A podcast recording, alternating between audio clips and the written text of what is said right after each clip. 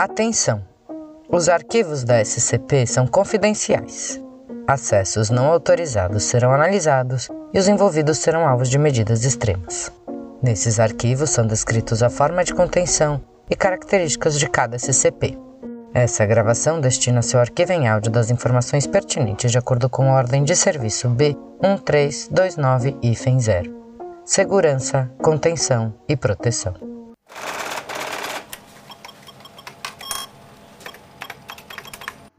Transcrição do item número SCP-047, mutagênico microbiano. Classe do objeto, Kitter. Procedimentos especiais de contenção. O SCP-047 deve ser contido em uma caixa de armazenamento hermeticamente fechada, medindo meio metro por meio metro por um metro a todo tempo. Essa caixa deve ser mantida trancada no armário de armazenamento 047A, dentro do laboratório 047B para risco biológico P3. Qualquer entrada para uma atividade dentro do 047B será verificada por scanner biométrico, câmeras de vigilância e a entrada ao 047B requer uma autorização do gerente de projetos, além de pelo menos uma autorização do nível O5. O SCP-047 deve ser tratado como um risco biológico contagioso de prioridade 4 em todos os protocolos, incluindo quarentena obrigatória caso haja exposição. O quarto Q047, anexado ao laboratório 047B, foi designado para esse propósito. Em caso de contaminação externa do SCP-047-FEN1, o protocolo de lockdown 047 FEN1 e Yersinia deve ser iniciado. Descrição: O SCP-047 é um cilindro de gás tomado de ferrugem e quebrado, composto de uma liga de ferro. Quando exposto ao ar livre, o material do cilindro se evapora lentamente, produzindo um gás mutagênico indocumentado. Esse gás não tem qualquer efeito em organismos eucarióticos, como humanos, mas altera de forma profunda os procariotes, mostrando preferências por microbiota humana comum os microorganismos naturais que vivem na pele por todo o corpo. Em raras ocasiões, essas mutações produzem uma superbactéria, conhecida coletivamente como SCP-047-FEN1, um comensal natural com maior capacidade de sobrevivência e, portanto, patogenicidade oportunista.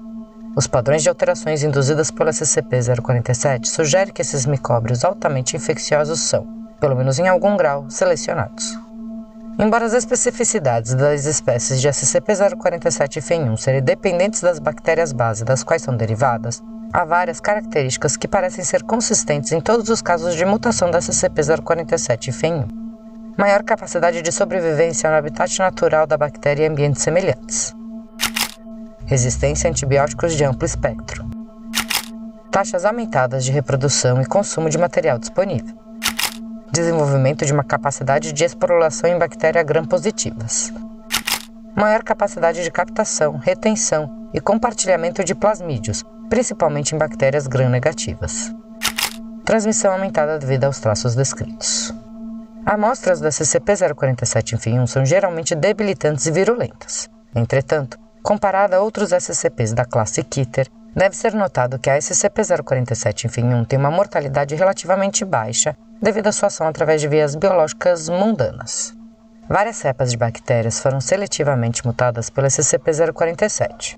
A mutação de bactérias em cultura é possível, mas o processo parece ser muito mais eficiente com bactérias vivendo em um hospedeiro humano. Geralmente, a mutação de comensais naturais para fim de experimentos é encorajada.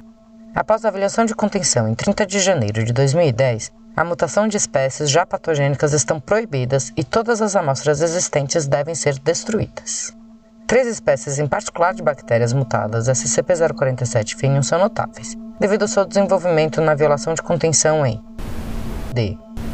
D 2000 e Probionobacterium 047 FEN-A é uma cepa da Probionobacterium acnes mutada pelo SCP-047. Patogenicidade: colonização severa na pele em volta das glândulas sebáceas. Modificação do pH da pele para níveis que a tornam tóxica para as células da pele inflamação massiva e infiltração de células imunes. Eventual ruptura da estrutura da pele levando à sepse. Transmissão: transmissível por contato pele a pele. Pode se manter ativa em superfícies inorgânicas por até 5 horas. Letalidade: taxa de mortalidade de aproximadamente 40%. Ciclo completo entre 2 e 6 semanas. Sintomas claramente visíveis entre 5 e 10 horas, contágio entre 2 e 5 horas. Tratamento: Assim que os sintomas visíveis aparecem, infectados devem ser postos em quarentena. Infectados mortos devem ser cremados. Streptococcus 047 FENC é uma cepa de Streptococcus mitis mutada pelo SCP-047. Patogenicidade. Inicialmente causa inflamação na boca e no esôfago. Leva as feridas abertas na boca, o que resulta no S047 FENC entrar na corrente sanguínea e se tornar séptica. A morte ocorre geralmente devido à endocardite infecciosa. Transmissão. Gotículas. Pode permanecer ativa indefinidamente por esporulação. Letalidade taxa de mortalidade de aproximadamente 35%. Pode se tornar uma condição crônica recorrente caso não seja letal.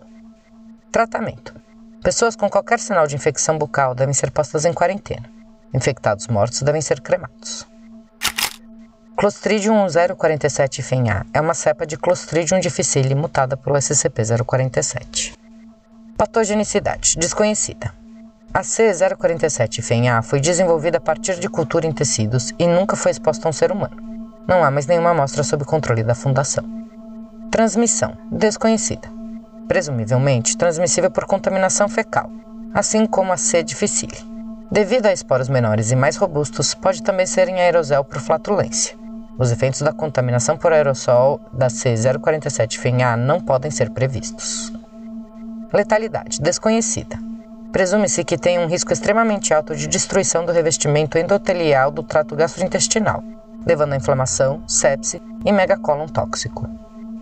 Tratamento: Até que mais pesquisas sejam realizadas, os infectados devem ser postos em quarentena e observação médica por 24 horas para o desenvolvimento de diagnósticos funcionais para essa cepa. Infectados mortos não devem ser cremados até que pesquisas etiológicas adequadas tenham sido realizadas. Registro de recuperação 047. O SCP-047 foi recuperado no laboratório de segurança da filial pela equipe de recuperação de risco biológico da Fundação em resposta a um cenário de comprometimento total em de 1990.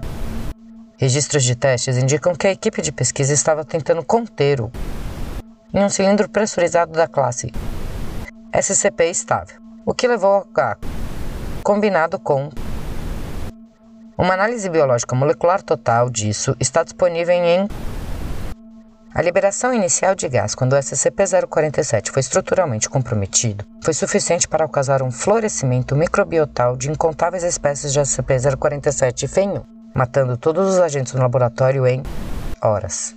Agentes expostos à filial passaram pela quarentena ou protocolo de contenção padrão da Fundação, e a infecção foi contida com sucesso. Fim da transmissão.